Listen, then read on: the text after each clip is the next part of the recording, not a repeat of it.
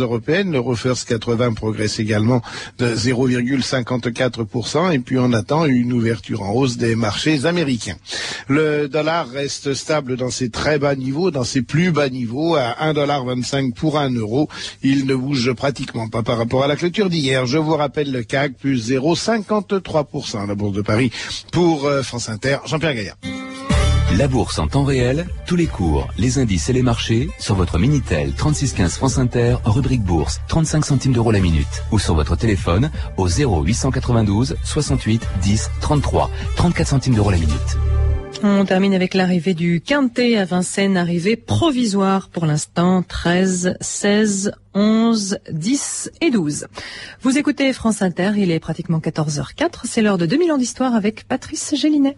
Bonjour, aujourd'hui Darwin et le darwinisme.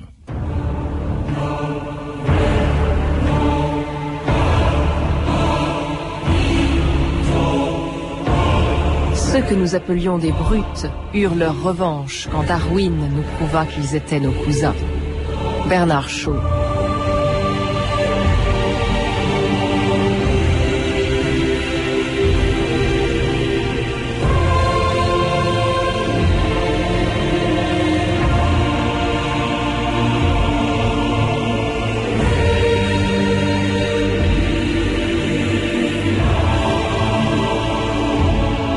2000 ans d'histoire.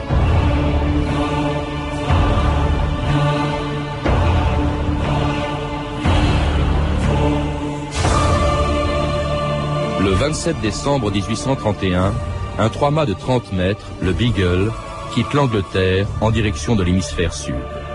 Chargé par l'amirauté de faire un relevé cartographique des côtes d'Amérique du Sud, le capitaine Fitzroy a embarqué un naturaliste de 22 ans, Charles Darwin.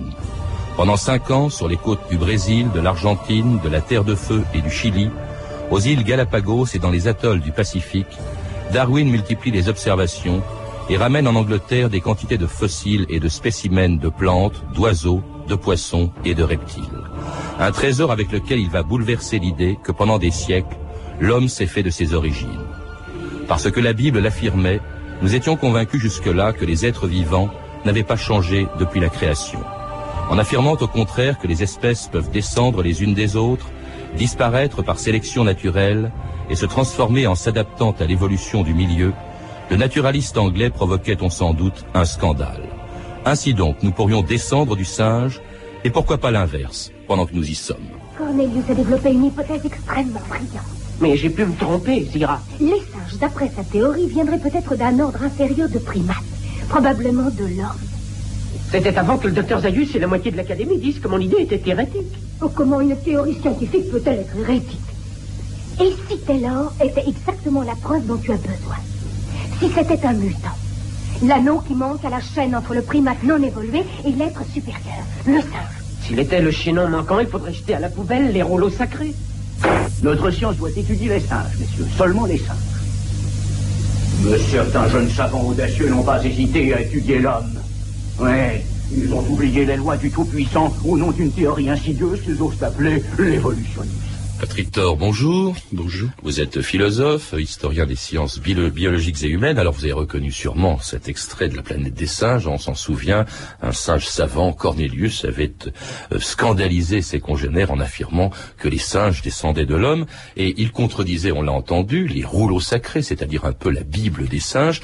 Et c'est vrai que c'est un peu au nom de notre Bible à nous que pendant des siècles, eh on s'est imaginé qu'au fond, euh, nous étions les mêmes depuis la création du monde. C'est ce qu'on appelle le fixisme.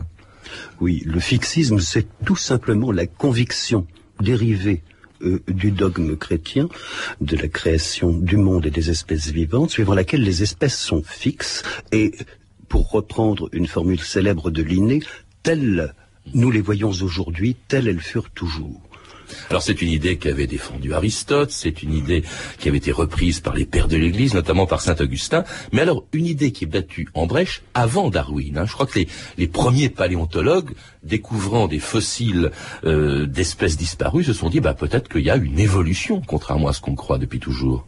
Oui, en fait c'est beaucoup plus ancien que, que cela encore, puisque lorsque l'on recherche ce que l'on nomme les précurseurs de Darwin, en prenant tous les soins et précautions nécessaires dans l'emploi de ce terme de précurseur bien sûr, on découvre que des, des intuitions très fortes s'inscrivent déjà dans la philosophie grecque, chez des gens comme Anaximandre ou Anaximène mmh. par exemple.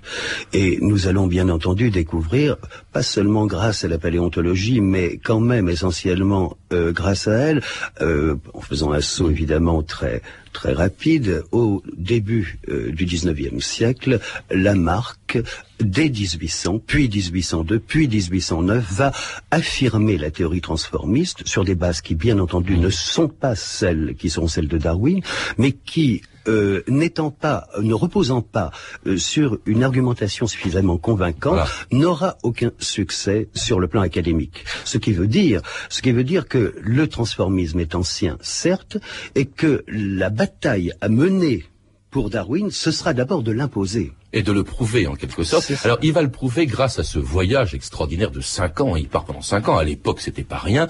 Tout autour du monde pendant cinq ans. Est-ce qu'on peut dire que sans ce voyage sur le Beagle, euh, il y aurait eu le darwinisme? Qu'est-ce qu'il a eh découvert? D'un point de vue strictement darwinien, euh, sans le voyage du Beagle, il n'y aurait probablement pas eu de darwinisme. Mais euh, il faut compter tout de même avec ce jeune euh, naturaliste qui s'appelait Alfred Russel Wallace, plus jeune que Darwin d'un bon nombre d'années, qui lui aussi a fait un voyage, c'était essentiellement dans l'archipel malais, et qui va revenir avec une conviction totalement superposable à celle de Darwin et une théorie qui ressemble évidemment de très près à la théorie de la sélection naturelle. Le concept est présent également chez Wallace.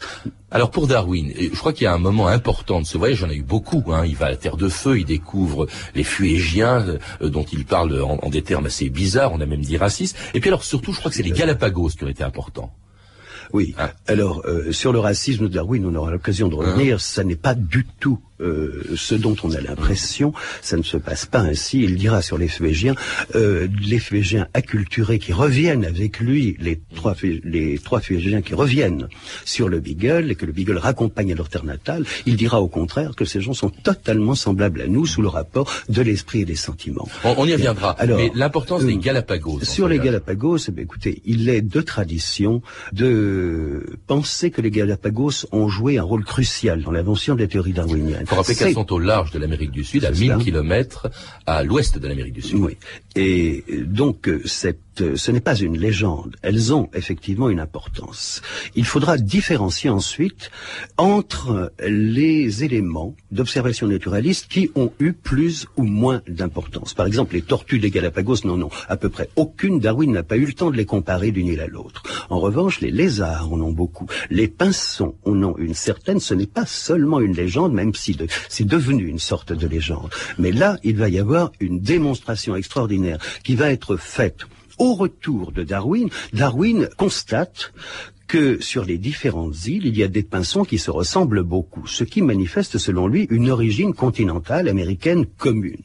Et il les prend pour des variétés différentes, et là il commence à penser très sérieusement que les espèces se transforment à l'intérieur d'elles-mêmes, que produisent des variétés, bien entendu, mais ce qu'il va découvrir grâce à John Gould, euh, ornithologue célèbre, qui va expertiser en quelque sorte les spécimens rapportés par Darwin en 1837, eh bien ce qu'il va découvrir, c'est que les différences entre ces pinsons ne sont pas, comme il le pensait, de l'ordre de la variété, mais de l'ordre de l'espèce. Et à ce moment-là, il aura découvert ce que l'on nomme en termes modernes la spéciation insulaire. Alors effectivement, il va rentrer en Angleterre après avoir être passé partout, à Tahiti, donc en terre de feu on l'évoquait, en Australie, et puis il va exploiter évidemment tout ce qu'il a ramené de son voyage euh, pour arriver à une idée qui nous choque aujourd'hui beaucoup moins qu'elle n'a choqué ses contemporains.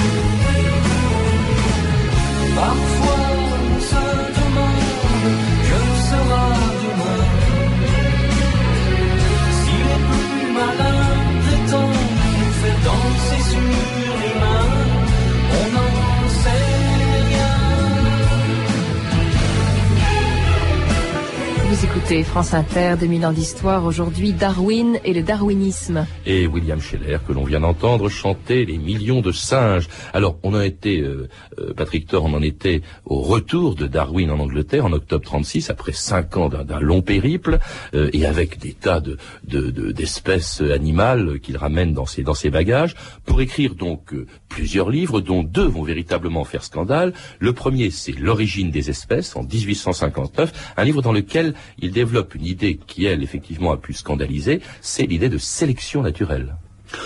Non, ce n'est pas à proprement parler l'idée de sélection naturelle qui scandalise, c'est tout simplement que l'origine des espèces établit le transformisme en lui trouvant une théorie explicative. J'insiste toujours mmh. beaucoup là-dessus. Euh, le rôle de Darwin, ça a été essentiellement d'établir le transformisme dans les mentalités. Et les choses iront assez vite, mais il y aura évidemment une résistance extraordinaire de l'établissement scientifique conservateur et euh, des milieux religieux. On, y reviendra, mais bon, l'idée que les espèces peuvent évoluer suppose évidemment que certaines, les plus faibles, disparaissent, et c'est ça effectivement euh, qui est une des idées de Darwin, c'est qu'elles disparaissent par sélection naturelle en s'adaptant au milieu, en gardant les variations ou les mutations de Elles disparaissent ou elles survivent, elles survivent, mais en, changeant, oui. Oui, alors effectivement, l'idée centrale, c'est que les êtres vivants euh, vivent dans un milieu et qu'ils ont une caractéristique commune, c'est qu'ils présentent tous des variations.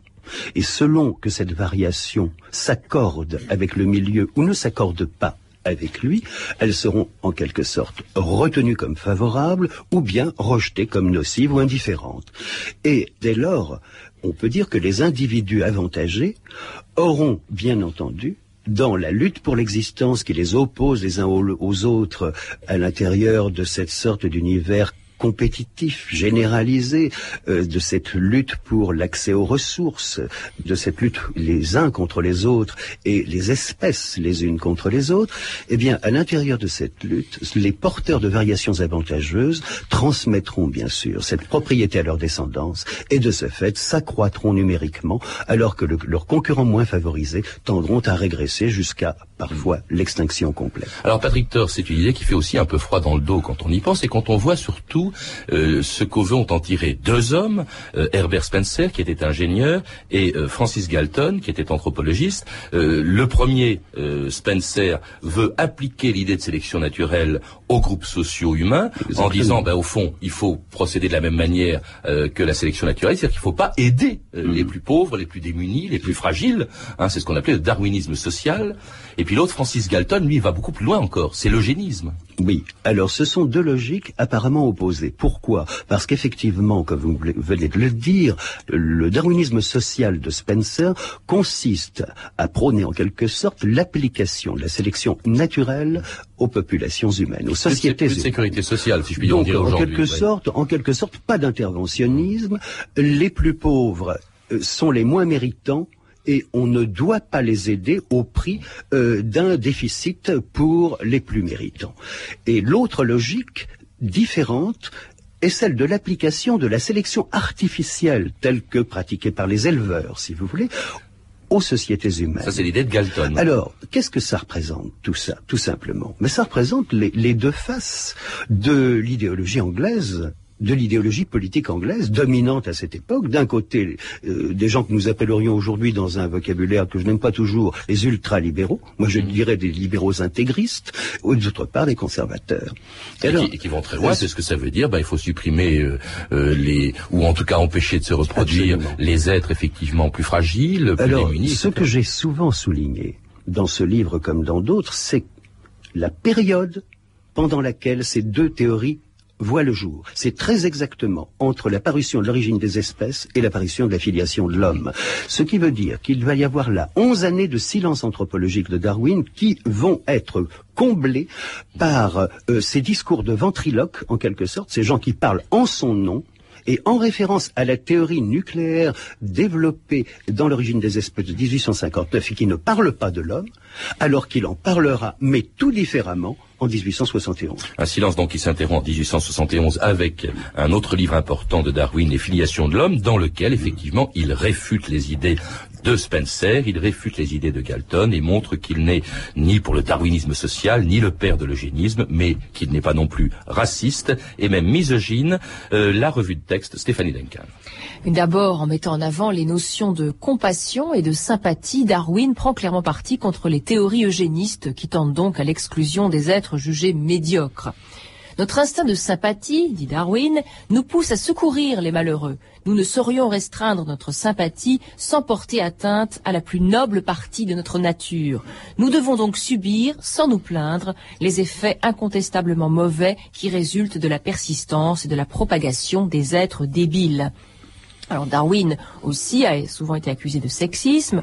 Toujours dans son livre La filiation de l'homme, il constate, je cite, que la femme semble différer de l'homme dans ses dispositions mentales, principalement dans sa plus grande tendresse et son moindre égoïsme. L'homme, en revanche, remarque Darwin, est le rival des autres hommes. Il se complaît dans la compétition et cela conduit à l'ambition qui pousse très facilement à l'égoïsme. Mais comme Darwin n'oublie jamais l'idée que l'homme et donc la femme évolue, l'éducation est pour lui un moyen d'infléchir cette évolution. Une évolution qui pour lui doit aller vers le niveau de l'homme. Pour que la femme atteigne le même niveau que l'homme, dit donc Darwin, il faudrait qu'elle soit, à l'approche de l'âge adulte, entraînée à l'énergie et à la persévérance, et que sa raison et son imagination aient été exercées au plus haut degré. Il est probable qu'alors elle transmettrait ces qualités à ses filles adultes. D'autre part, à plusieurs reprises, Darwin s'élève avec vigueur contre l'idée de l'esclavage. En 1833, par exemple, alors qu'à Londres, les conservateurs et les Whigs, les libéraux, s'opposent violemment sur la question de son abolition, Darwin rend hommage aux libéraux, justement. Hurrah pour les honnêtes Whigs, dit-il. J'espère qu'ils ne tarderont pas à attaquer cette tâche monstrueuse sur la liberté dont nous nous glorifions, l'esclavage colonial. J'ai vu assez de l'esclavage et des dispositions des nègres pour être dégoûté des mensonges des bêtises qu'on entend à ce sujet en Angleterre. Et sur la question du racisme, enfin, comme beaucoup d'Européens blancs de son époque, Darwin parle de sauvage et d'être civilisé, mais fondamentalement pour lui, tous les hommes sont semblables. Seule une barrière artificielle, dit Darwin, empêche un individu d'étendre ses sympathies à tous les hommes de toutes les nations et de toutes les races. Malheureusement, reconnaît Darwin, l'expérience nous prouve combien il faut de temps avant que nous considérions comme nos semblables les hommes qui diffèrent considérablement de nous par leur aspect et par leurs coutumes. Alors c'est clair, hein, Patrick Thor, dans ses propres écrits, Darwin réfute toutes les idées qu'on lui prête, selon les selon lesquelles il serait raciste, misogyne, etc.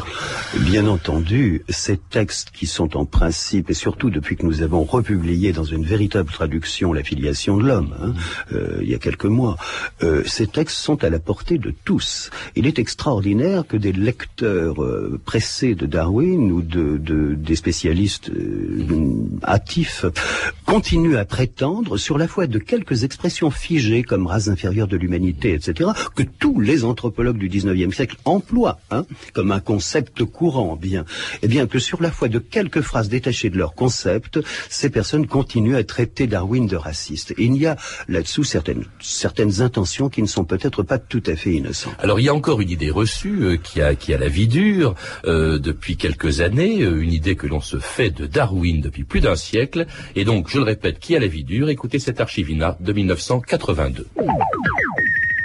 Le téléphone sonne. Animé par Patrice Bertha. Si vous nous écoutez attentivement ce soir, vous devriez tout savoir sur nos origines, les origines de l'homme, une émission qui s'imposait puisque c'est aujourd'hui le centième anniversaire de la mort du savant britannique Charles Darwin. Avec nous ce soir pour répondre à vos questions, Michel Saka, qui est sous-directeur du laboratoire d'anthropologie du Musée de l'Homme. Monsieur Saka, bonsoir. Permettez-moi de vous poser la première question. Soyez dur s'il le faut, mais soyez franc, est-ce que je descends du singe? Non. Je suis très franc, vous ne descendez pas du singe. En réalité, euh, ce qui est vrai, c'est que le gorille et le chimpanzé sont nos plus proches cousins. Alors Patrick Thor, euh, c'est une idée reçue ça, que selon Darwin, nous descendrions du singe. C'est l'expression qui est fautive et ce n'est pas l'expression de Darwin. Ce que Darwin explique, c'est que nous sommes effectivement liés par une sorte de cousinage à une branche des singes cathariniens, des singes de l'ancien monde, et qu'ils ne sont pas, bien entendu, nos ancêtres, puisqu'ils existent euh, et sont nos contemporains. Ils sont effectivement euh, issus d'un ancêtre commun. Ah, il faut peut-être rappeler que cette idée-là a été colportée surtout par les adversaires de Darwin. Il y a eu un combat terrible en 1860. L'évêque d'Oxford, Samuel, euh, Samuel Wilberforce, je crois, qui disait comment Monsieur Darwin dit que nous descendons du singe? Et là, effectivement, ces partisans, les partisans de Darwin, réfutent cette idée-là. Alors, on connaît tous la fameuse anecdote multiplement et diversement racontée d'ailleurs de la fameuse bataille d'Oxford. La bataille d'Oxford, c'est tout simplement euh, une réunion scientifique qui rassemble à Oxford des gens venus d'horizons très divers et de disciplines très diverses. Mais le grand affrontement va être provoqué entre quelques darwiniens qui sont là, parmi lesquels Thomas Henry Huxley, le fameux bulldog de Darwin, et euh, l'évêque Wilberforce, qui lui n'est en fait que le prête-nom euh, de Richard Owen, le grand anatomiste et zoologiste anglais. Euh, Huxley disant à Wilberforce, je préfère encore descendre du singe que de quelqu'un qui a vos idées. Hein, non, c'est, euh, disons que je raconterai l'histoire d'une manière un petit peu plus précise, dans un effet oratoire et voulant être drôle, l'évêque euh, s'adresse à Huxley et lui demande euh, si c'est par son grand-père ou par sa grand-mère qu'il pense descendre du singe, ce qui n'est pas très courtois, et Huxley euh, va répondre qu'il préfère effectivement euh, descendre euh, d'un singe plutôt que d'un homme d'esprit qui se livrerait à de telles plaisanteries sur des sujets aussi graves. Mais il, on parle toujours de l'intervention de Huxley, mais il y a aussi celle de Hooker qui a été très importante et très applaudie. Alors bon, les, les passions depuis se sont apaisées. effectivement, tous, pratiquement tout le monde s'est rallié aux idées de Darwin, y compris l'Église. Écoutez le père Moretti, jésuite et biochimiste, répondre en 1982 à la question de Carole Rioux, le darwinisme est-il en contradiction avec la foi chrétienne? Pas du tout. Qu'il s'agisse de l'origine du monde, de l'origine de la vie, de son évolution, ou de l'origine de l'homme, la science se borne à me proposer des mécanismes. Un point, c'est tout. Quant à la foi, qu'est-ce qu'elle me dit? Elle me dit que Dieu est créateur. Cela signifie simplement que tout ce qui existe dépend de Dieu qui donne à la matière son existence, ses propriétés, y compris celle d'évoluer. L'évolution est pour moi une modalité de la création. La Bible est un livre essentiellement religieux, il faut lui demander simplement un enseignement sur le sens de notre vie, et il ne faut pas lui demander des leçons d'histoire naturelle. Il y a une phrase de, de Galilée que j'aime bien. Galilée a dit, dans la Bible, le Saint-Esprit a l'intention de nous dire non pas comment va le ciel, mais comment on va au ciel. Alors ça, c'est ce que la religion pense aujourd'hui. Darwin, qu'est-ce que Darwin pensait de la religion? Parce qu'il faut rappeler qu'il est mort en 82, qu'il a été enterré dans une abbaye à Westminster. bien, malgré lui. Oui, malgré lui. Il ne le souhaitait pas, bien sûr. Ce sont ses proches et surtout, surtout des, des savants qui ont influé pour que cet honneur lui fut rendu. Il était quoi, athée, euh, Alors, euh, agnostique Il a commencé par être croyant comme tout le monde.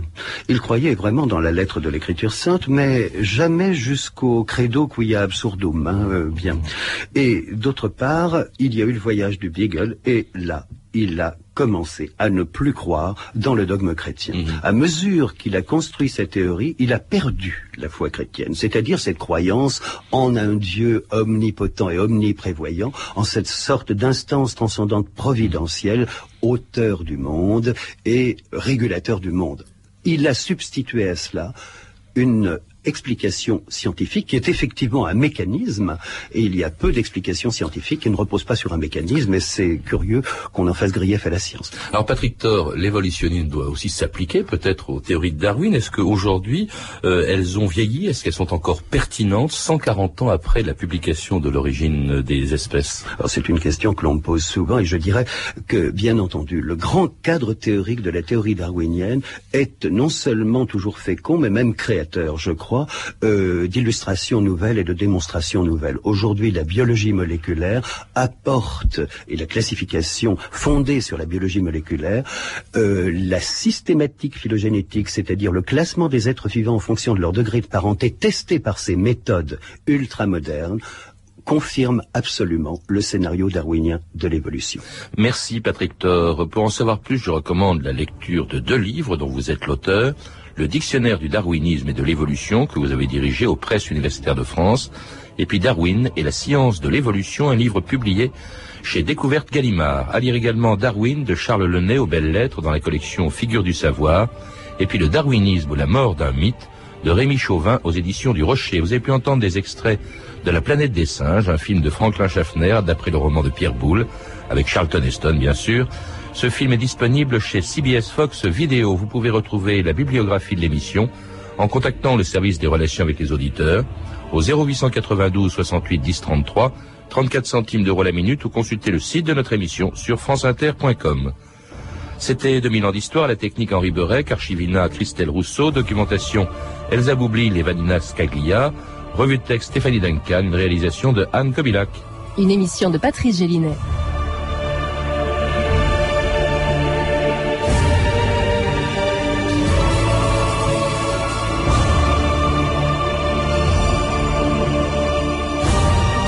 Nous écoutions l'émission du 28 septembre 2000. Demain, dans 2000 ans d'histoire, les Acadiens, 2000 ans d'histoire, tous les jours, 14h avec euh, Patrice Gélinet. Il est maintenant l'heure de retrouver Chris, portrait sensible. Merci Joe, et bah demain peut-être, je ne sais pas, au hasard.